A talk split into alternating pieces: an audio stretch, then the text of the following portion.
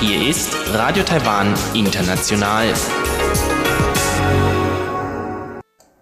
Hier ist Radio Taiwan International aus Taipei, Taiwan. Herzlich willkommen. Vorweg ein Überblick über unser 30-minütiges Programm vom Mittwoch, den 23. Januar 2019. Wir beginnen wie immer mit den Nachrichten des Tages, danach rund um die Insel. Dort geht es um das Taiwan Consortium of Energy, einem Verein für die kleineren Schritte des Energiewandels. In am Rande notiert geht es dann um das Einland-Zwei-Systeme-Modell und eine Umfrage dazu. Soweit der erste Überblick und nun zu den Nachrichten.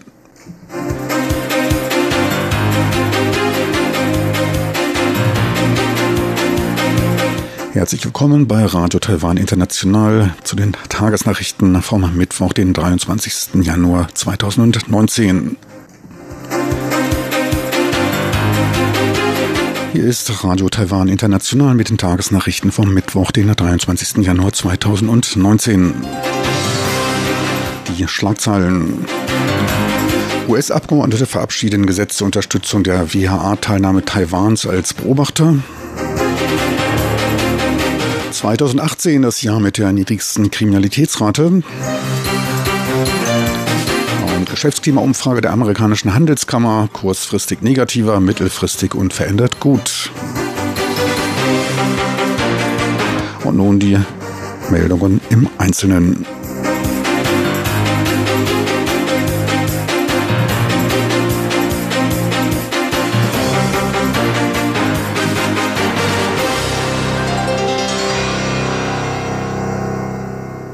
Das US-Repräsentantenhaus verabschiedete am Dienstag einstimmig ein Gesetz, welches das US-Außenministerium anweist, eine Strategie für die Unterstützung der Bemühungen Taiwans zu entwickeln, erneut einen Sitz als Beobachter bei der Weltgesundheitsorganisation WHO zu erreichen. Der US-Kongress drückt schon seit langem Unterstützung für eine bedeutungsvolle Teilnahme Taiwans in internationalen Organisationen aus. Das Außenministerium drückte seinen Dank für die Unterstützung der USA aus und betonte Taiwans Potenziale bei der Bekämpfung ansteckender Krankheiten zum Schutze der öffentlichen Gesundheit weltweit.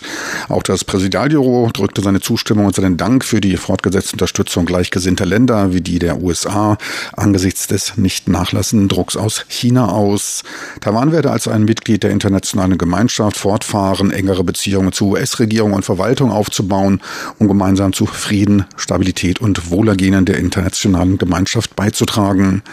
Zwischen 2009 und 2016, zu Zeiten besserer Beziehungen zu beiden Seiten der Taiwanstraße, nahm Taiwan regelmäßig als Beobachter an der jährlichen Weltgesundheitsversammlung WHA teil.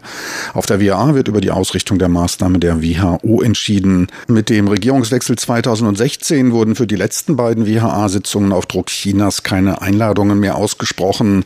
Die diesjährige WHA wird vom 20. bis 28. Mai in Genf stattfinden.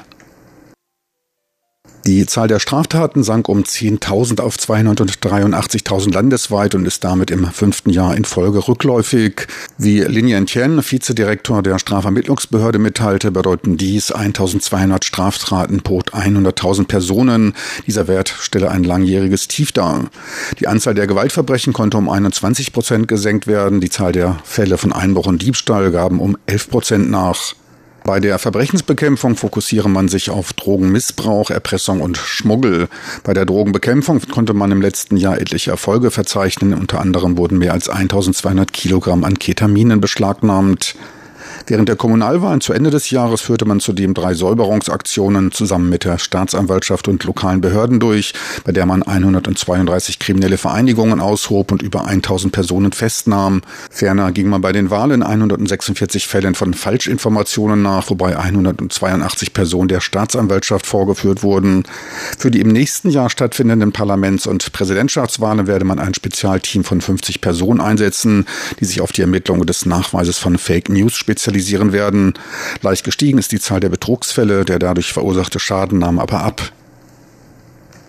Deutlich negativer als im Vorjahr fiel das Ergebnis der Umfrage zur Einschätzung des Geschäftsklimas durch die amerikanische Handelskammer AmCham aus.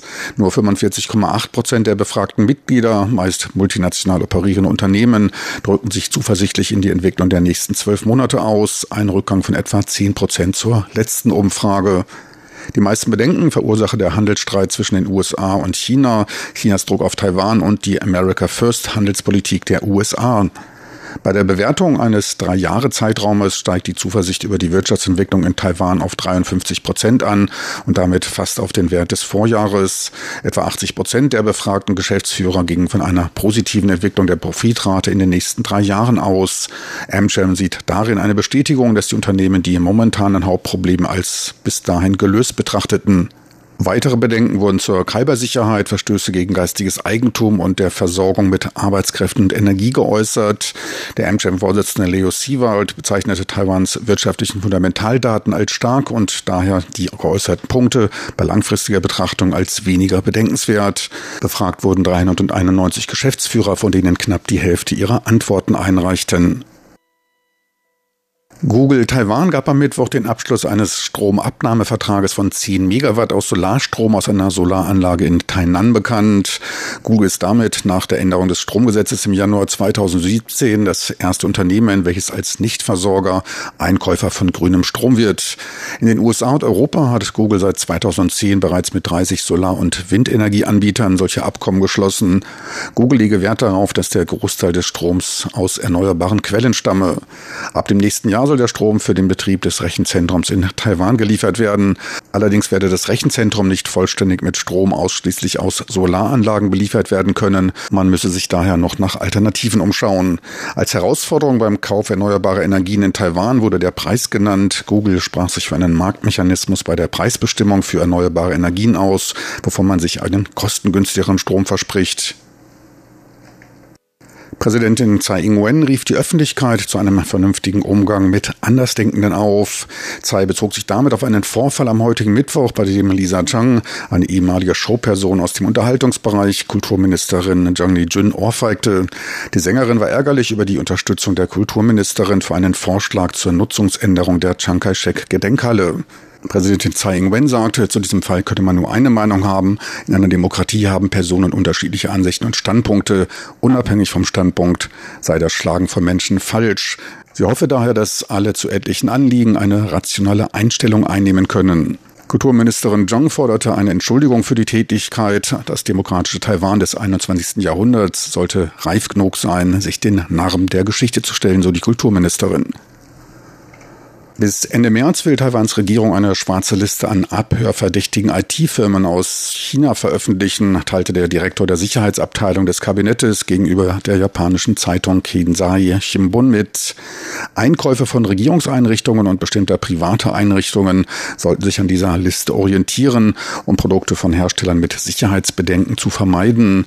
Die Nutzung chinesischer Smartphones und Anwendungen wie WeChat sind für Staatsdiener nicht erlaubt. Als erste Unternehmen auf der Liste dürften die chinesischen Hersteller Huawei, ZTE, Hikvision und UOB Technology stehen. Auch ein Band von Computern des Herstellers Lenovo werde in Betracht gezogen. Und nun zum Börsengeschehen. Nach schwachem Abschneiden von Tech-Aktien in den USA gaben auch in Taiwan einige Zulieferer der US-Firma Apple nach. Der Index gab nach schwachen Umsätzen von 2,1 Milliarden US-Dollar um 48 Punkte oder einem halben Prozentpunkt nach. Endstand war bei 9.846 Punkten. Noch ein Blick auf den Wiesenmarkt. Der US-Dollar bei 30,89 Taiwan-Dollar der Euro bei 35,09 Taiwan-Dollar. Und nun zur Wettervorhersage für Donnerstag, den 24. Januar 2019.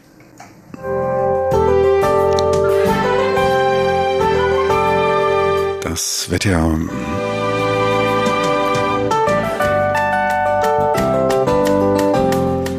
In der Nacht zum Donnerstag ist es bis auf den obersten Norden überall klar und trocken bei frischen 13 Grad im Norden und 15 Grad im Süden.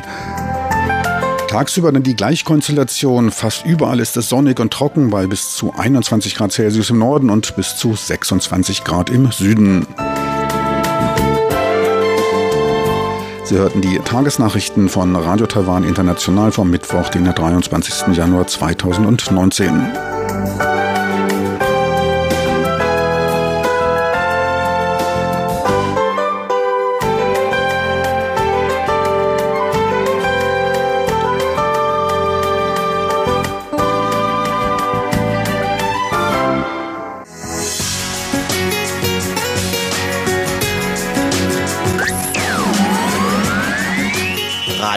Taiwan, international aus Taipeh. Und weiter geht's nun mit Rund um die Insel und Huang Yilong. Er stellt Ihnen eine neue private Organisation für den Energiewandel in Kleinen vor. Überall auf der Welt gibt es eine Vielzahl von Organisationen, die nach Möglichkeiten suchen, Energie auf umweltschützende Weise zu gewinnen. Dabei muss es sich nicht immer um groß angelegte Windparks oder Solaranlagen von großen Firmen handeln, sondern es können auch kleine, regionsbeschränkte Projekte sein. Mit solchen Projekten beschäftigt sich auch die taiwanische Nichtregierungsorganisation Taiwan Consortium of Energy Transition, die im vergangenen Dezember einige Vertreter nach Europa, unter anderem auch Deutschland, geschickt hat, um sich dortige derartige Projekte anzuschauen. Vorgestellt wurden diese Projekte dann in der vergangenen Woche während eines Forums, das die Gruppe in Dadaocheng durchführte. Ich unterhielt mich während des Forums mit dem Vorsitzenden der Organisation, Herrn Chen Renda, der mir zunächst seine Organisation vorstellte. 联盟哈是有几个啊对环境议题有兴趣的族群。Unsere Allianz besteht aus mehreren Gruppen, die sich für die Umweltfragen interessieren und für die Umwelt einsetzen. Darunter ein Arbeitskreis aus Taipei, der sich darauf konzentriert, wie man eine energiesparende Umwelt schaffen kann. Dieser Arbeitskreis trifft sich jeden Donnerstag und lädt viele Experten auf diesem Gebiet ein, ihre Erfahrungen und Kenntnisse mit uns zu teilen. Eine andere Gruppe ist eine vom ehemaligen Landrat von Tainan, Su Huanzi, gegründete Gruppe namens Taimei. Dazu kommen noch viele Gruppen oder Personen, die zum Beispiel mit energiesparenden Geräten zu tun haben oder Akademiker auf diesem Gebiet. So entwickeln wir uns langsam immer weiter. Dabei unterscheiden wir uns von anderen Gruppen, die sich für die Umwelt und das Energiesparen einsetzen. Wir legen unseren Fokus eher auf die Aufklärung über die Umwelt und auf die Nutzung örtlicher Ressourcen und Möglichkeiten. Andere Gruppen, zum Beispiel Unternehmen, die Geräte und Maschinen herstellen oder Entwicklungsunternehmen, arbeiten eher im großen Stil. Wir hingegen konzentrieren uns auf kleine oder sogar Mini-Projekte. 小型的、微型的组织的推动者。Jetzt waren Sie am vergangenen Dezember mit einer Delegation in Europa. Können Sie etwas über die Ziele der Reise sagen? 草根组织是国际的， Graswurzelbewegungen sind eine internationale Angelegenheit. Man muss international zusammenarbeiten und Erfahrungen austauschen. Das ist uns klar. Mit diesem Gedanken als Arbeitsgrundlage haben wir schnell die wichtigsten Organisationen im Ausland gefunden, die auf diesem Gebiet arbeiten. Darunter haben wir dann die rausgesucht, die sich auf das Energiesparen konzentrieren. Mit diesen Organisationen, zum Beispiel in Belgien, Großbritannien, Deutschland, haben wir Kontakt aufgenommen. Dann haben wir herausgefiltert, welche dieser Projekte sich für Taiwan anwenden lassen. Denn natürlich passt nicht alles für Taiwans Situation. Wenn wir ins Ausland gehen, um uns dort mit unseren dortigen Freunden zum Erfahrungsaustausch zu treffen, dann schicken wir übrigens nicht eine einzelne Person, sondern eine kleine Gruppe einschließlich eines Kamerateams. Wir bringen nämlich nicht nur Texte und Bilder von unseren Besuchen im Ausland mit, sondern auch Videos, denn mit Videos kann man die Sachen, die man gesehen hat, schneller und einfacher vorstellen. Unter den Themen, die uns besonders interessieren, sind zum einen die Bioenergie und zum anderen die Gülle, die in Dörfern entsteht. Das ist ein großes Problem in taiwanischen Dörfern, das wir gern lösen möchten, doch wir wissen nicht wie. So haben wir zum Beispiel Hans Denning in Deutschland besucht und ihn dann eingeladen, damit er uns seine Erfahrungen auf diesem Gebiet mitteilen kann. Aus Großbritannien haben wir Ben Alexander eingeladen. Seine Organisation hat ein kleines, von der Gemeinde selbst finanziertes Wasserkraftwerk errichtet. Taiwan verfügt über unzählige Bäche und Kanäle und verfügt also über sehr viel Wasserenergie, die wir aber nicht nutzen. Außerdem kann Ben auch darüber berichten, wie seine Gemeinde dieses Kraftwerk selber finanziert hat, indem die einzelnen Gemeindemitglieder schon mit kleinen Beiträgen in dieses Kraftwerk investiert haben. Also sie haben es gemeinsam finanziert und sie nutzen es gemeinsam. Dieses Projekt läuft inzwischen sehr gut und es ist etwas, von dem wir lernen können. In Belgien waren wir auch und haben uns dort informiert, wie man mit Kooperativen an solche Projekte herangehen könnte. Wir arbeiten gerade in Taipei an einem Projekt, wie man auch Menschen in großen Städten in diese energiesparenden Projekte involvieren könnte. In großen Städten kann man ja nur schwer Energie erzeugen. Ich kann mir kein Windkraftwerk hinstellen und ich kann auch keine Solaranlagen errichten. Aber ich kann diese Energie nutzen. Und da können wir auch von der Erfahrung des belgischen Projektes profitieren. Außerdem sind wir auch noch nach Japan gefahren. Der Besuch in Japan hat damit zu tun, dass auch wir in Taiwan damit zu kämpfen haben, dass immer mehr junge Leute aus Dörfern abwandern. Und wir suchen nach Möglichkeiten, einige dieser Menschen dazu zu bringen, wieder heimzukehren.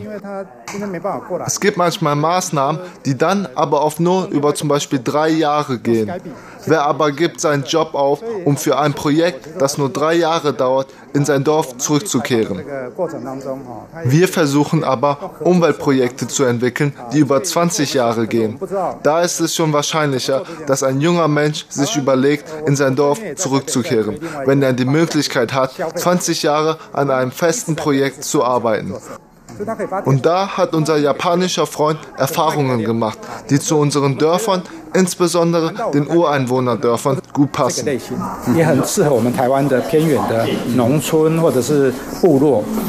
Wer nimmt eigentlich an diesem heutigen Forum hier teil? 听众大概两个类型啊，哈，一个是原来就已经非常热衷。 Es gibt etwa zwei Arten von Teilnehmern. Der größere Teil, etwa zwei Drittel, sind die, die schon mit uns arbeiten oder schon an solchen Tagungen teilgenommen haben. Der andere Teil, etwa ein Drittel, sind Personen, die an diesem Thema Interesse haben und von dieser Veranstaltung im Internet gehört haben. Was ist der Grund dafür, dass Sie das Forum hier in Dadaocheng durchführen?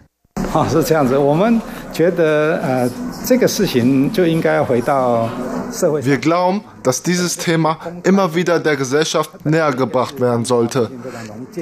Jetzt ist es ja kurz vor dem chinesischen Neujahr und da ist es hier in Dadaozen immer sehr viel los.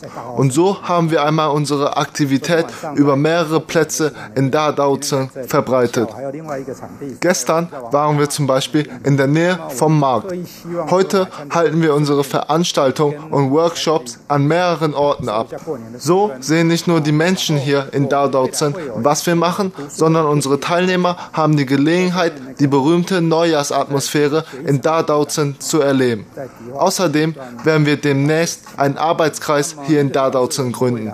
Wir werden dann hier Workshops oder Tagungen abhalten, bei denen Experten oder Leute, die erfolgreiche Umweltprojekte durchführen, ihr Wissen und ihre Erfahrungen teilen können. Dabei wollen wir darauf achten, dass sowohl die Vortragenden als auch die Zuhörer ein angenehmes Umfeld haben. Und wenn jemand nicht persönlich teilnehmen kann, werden wir die Möglichkeit schaffen, über eine Videokonferenz dabei zu sein. Wir hoffen, so immer mehr Menschen für die Umwelt, die Ökologie und unsere Richtlinien zum Energiesparen zu interessieren.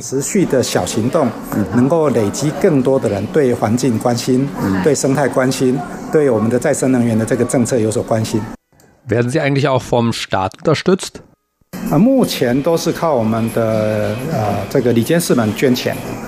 Zurzeit stützen wir uns auf die Spenden unserer Unterstützer. In den letzten Monaten haben wir monatlich etwa 1,5 Millionen Taiwan-Dollar an Spenden bekommen. Ich verbringe viel Zeit damit, Geldmittel zu beschaffen. Und ich denke, das wird auch noch eine Zeit so weitergehen. Denn der Staat hat es bei solchen Unterstützungsmaßnahmen nicht sehr eilig. Ich denke, es wird noch zwei oder drei Jahre dauern, bis wir mehr Unterstützung durch die Bevölkerung und durch den Staat bekommen.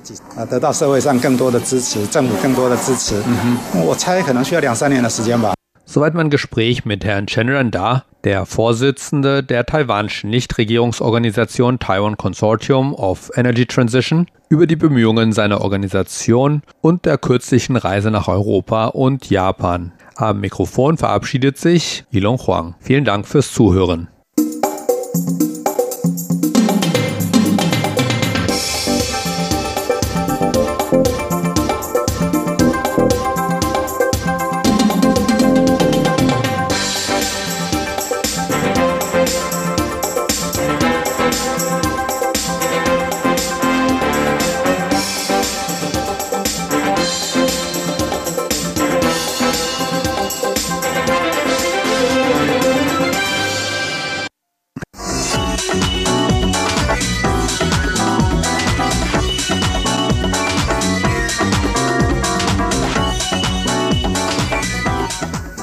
Herzlich willkommen bei Am Rande notiert. Es begrüßt Sie Frank Pewitz. Taiwan steht seit Jahresanfang wieder etwas häufiger in den Schlagzeilen. Auslöser dafür war die Neujahrsansprache von Chinas Präsident Xi Jinping. Darin nahm er den 40. Jahrestag der Botschaft an die Volksgenossen aus Taiwan zum Anlass, dessen Inhalt aufzufrischen, was nichts anderes heißt, Taiwan zu einer Vereinigung mit China aufzurufen. Erstmalig wurde dies übrigens unter Mao in den 50ern unternommen, das letzte Mal eben vor 40 Jahren, damals noch von Deng Xiaoping. In einigen westlichen Medien wurde möglicherweise auch aus absatzfördernden Gründen eher hervorgehoben, dass China in dieser Rede auf die Option eines möglichen Einsatzes von Gewalt nicht verzichten wolle und sich dieser offen halte. Zuvor wurde Xi Jinping in seiner Rede allerdings nicht müde, auf eine friedliche Wiedervereinigung und seine Gesprächsbereitschaft mit allen Gruppen und Parteien in Taiwan auszudrücken. Der Hinweis, sich die Gewaltoption offen halten zu wollen, war nicht Hauptpunkt seiner Rede, sondern kam erst als kleiner Wink mit dem Soundfall eher zum Ende. Doch die von China suggerierte Gesprächsbereitschaft kommt mit dem kleinen Haken, dass dafür die Anerkennung des Prinzips des einen Chinas Vorbedingung ist. Damit ist die Regierungspartei DPP als Gesprächspartner ausgeklammert, es sei denn, sie gibt klein bei, was allerdings unvorstellbar ist. Die DPP wiederum gibt sich ebenfalls gesprächsbereit, allerdings nur dann, wenn keinerlei Vorbedingungen für Gespräche gefordert sind. Taiwans Präsidentin Tsai Ing-wen betonte in ihrer Antwort auf Xis Rede, dass Gespräche zu den Taiwan-Straßenbeziehungen nur zwischen den Regierungen bzw. den von ihnen designierten Institutionen stattfinden könnten. Gespräche mit privaten Gruppen oder einzelnen Parteien gehörten nicht dazu. Ferner kritisierte sie das von China erwähnte Konstrukt des einen Landes und zweier Systeme, welches eine Unterordnung unter China impliziert und nicht mehr Gespräche zwischen zwei gleichwertigen Seiten darstellen würde. Zeiss Kritikpunkt wurde auch von großen Teilen der oppositionellen China-freundlicher gesinnten KMT unterstützt, die bisher immerhin den sogenannten Konsens von 1992 1990 zitiert, der nach KMT-Lesart das ein China-Prinzip bedeutet, bei dem aber jeder Seite offen stünde, wie dieses eine China zu interpretieren ist. Auch darin kann eine gleichwertige Anerkennung Taiwans impliziert werden. Anzumerken ist noch, dass dieser Ausdruck dieses Konsens von 1992 erst im Jahr 2000 erschaffen und erstmalig erwähnt wurde. Bestätigt wurde dies 2006 von seinem Erschaffer, dem KMT-Politiker Suu Kyi. Er bezog sich dabei auf die 1992 stattgefundenen Gespräche zwischen Taiwan und China. Die DPP wiederum erkannte diesen Konsens nie an, da er bei den Gesprächen 1992 auch nicht erschaffen wurde. Zudem gab es auch keinen Konsens darüber, welche Seite nun China repräsentiere. Die Gespräche von 1992 werden historisch nicht geleugnet, allerdings nur als ein Versuch der Annäherung gesehen.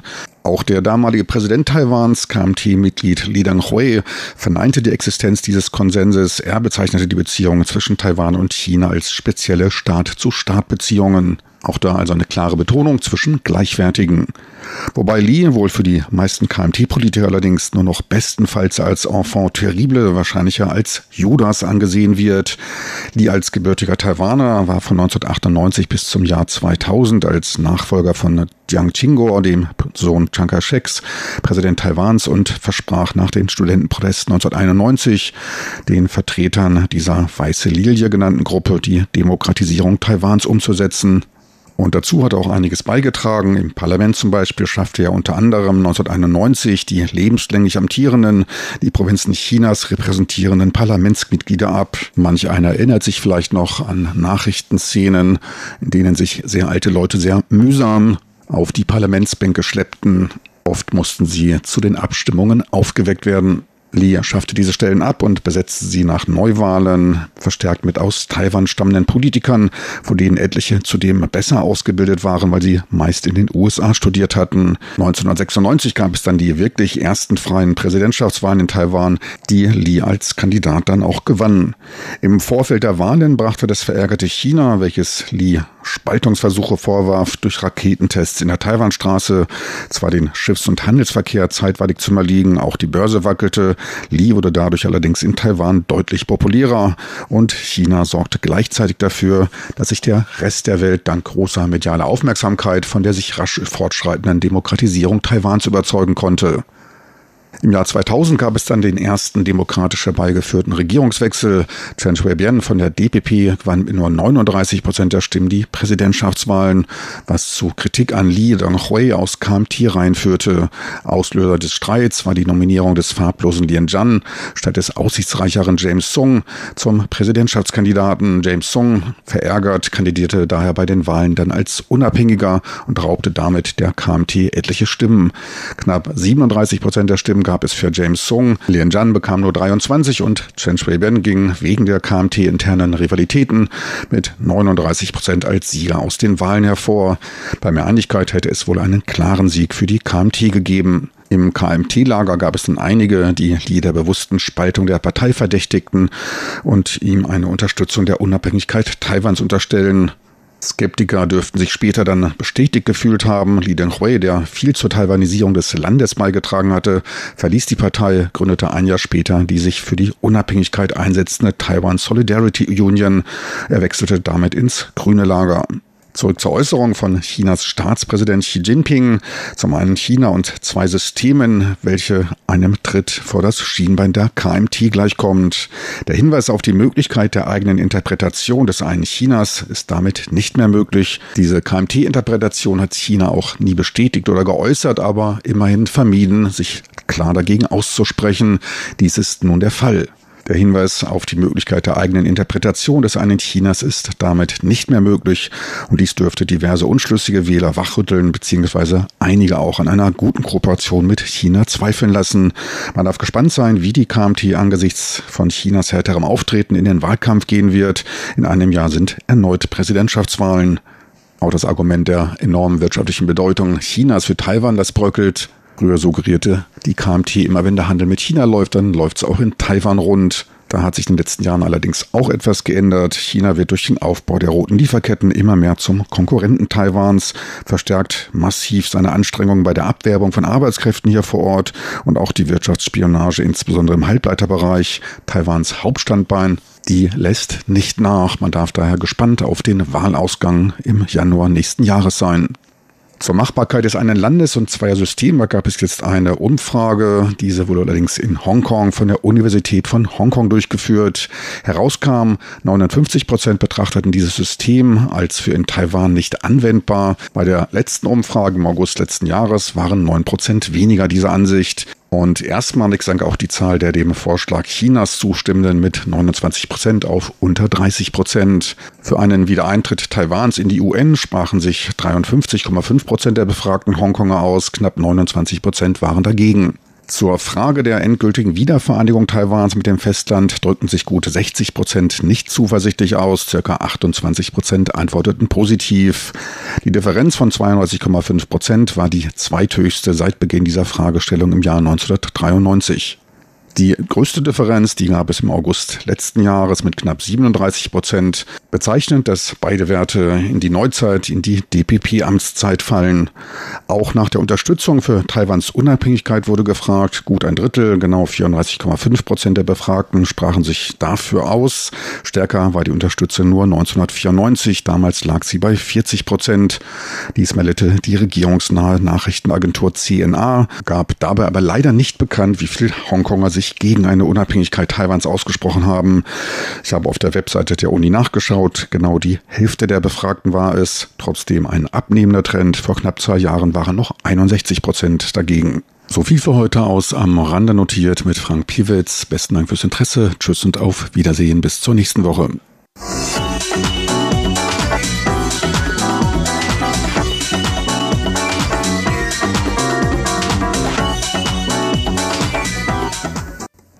Meine lieben Zuhörer, so viel für heute von Radio Taiwan und einem 30-minütigen Programm vom Mittwoch, den 23. Januar 2019. Das Radioprogramm und weitere Infos und Sendungen sind auch online abrufbar. Dafür einfach www.de.rti.org.tv in Ihren Browser eintippen. Nochmals besten Dank fürs Interesse. Schalten Sie bald mal wieder rein. Bis dahin, tschüss und auf Wiedersehen. Beste Wünsche von Ihrem Team von Radio Taiwan International. thank you